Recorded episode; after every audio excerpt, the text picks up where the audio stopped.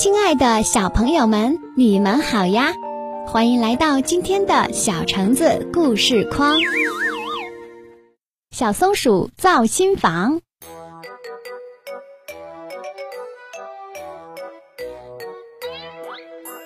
小松鼠是一名设计师，他决心好好设计一下自己的房子。他夸口说：“这将是森林里最棒的房子。”于是他决定先去森林里走一走，看一看，看看大家的房子是什么样子的。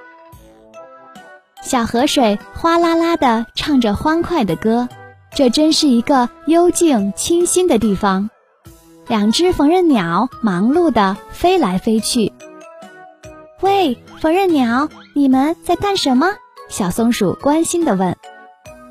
我们正在寻找长一些的马尾巴草。把它缠绕在树枝上，就可以编织我们的房子了。只见缝纫鸟把马尾巴草牢牢地拴在树枝上，又衔来一些羊毛、牛毛和结实的草。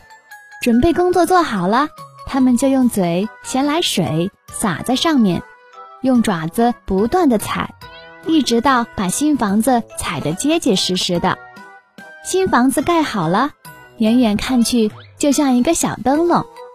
小松鼠兴奋地叫起来：“缝纫鸟，你们可真是缝纫高手啊！谢谢你的夸奖，小松鼠。我们还要再去找一些羊毛，这样我们的房子就可以又避风雨又保暖。再见了，朋友。”说完，缝纫鸟拍拍翅膀飞走了。小松鼠一边招手，一边暗暗地想：“我也要用这种方法建造房子。”小松鼠走累了。坐在大树下休息，一群蚂蚁抬着一个大苹果壳走过来说：“小松鼠，你挡住了我们回家的路，可以让一让吗？”你们的家太小了，这么大的苹果壳怎么能放得下呢？蚂蚁们笑了。别看我们的洞小，其实里面大得很呢，有很多的通道，很多间小房子。一会儿，我们的兄弟。就会帮忙把苹果壳运进去的。再见了，朋友。小松鼠一边招手，一边暗暗地想：我的新房子也要有很多房间。小松鼠继续往前走，看到远处的一群蜜蜂忙得团团转。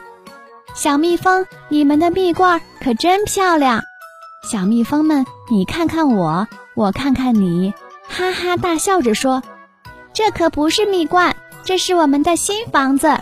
我们这个大家庭都住在里面，每人都有一间六条边的小房间，相亲相爱不分离。小松鼠心想：我也要造一个六条边的小房子。小松鼠把这些想法都画在了图纸上，准备向山羊公公炫耀一番。山羊公公看了又看，说：“小松鼠。”这哪是房子呀？我怎么看不出来呢？原来小松鼠把缝纫鸟、小蚂蚁、小蜜蜂的房子都画在了图纸上，却搞不清自己的房子到底是什么样子的。山羊公公又说：“松鼠的家应该在松树的树杈上，那里有松子，非常安全。”小松鼠不好意思地低下头说。我明白了，山羊公公最适合自己的房子才是最棒的。山羊公公点点头，夸小松鼠是个聪明的好孩子。小松鼠谢过山羊公公，就去建造自己的新房子了。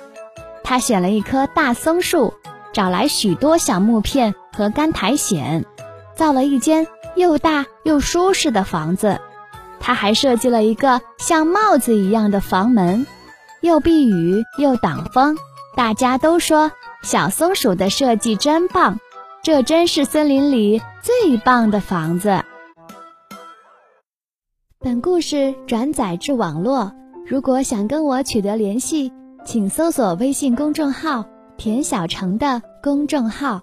好了，亲爱的小朋友们，今天的故事就讲到这里啦，我们下期。再见吧。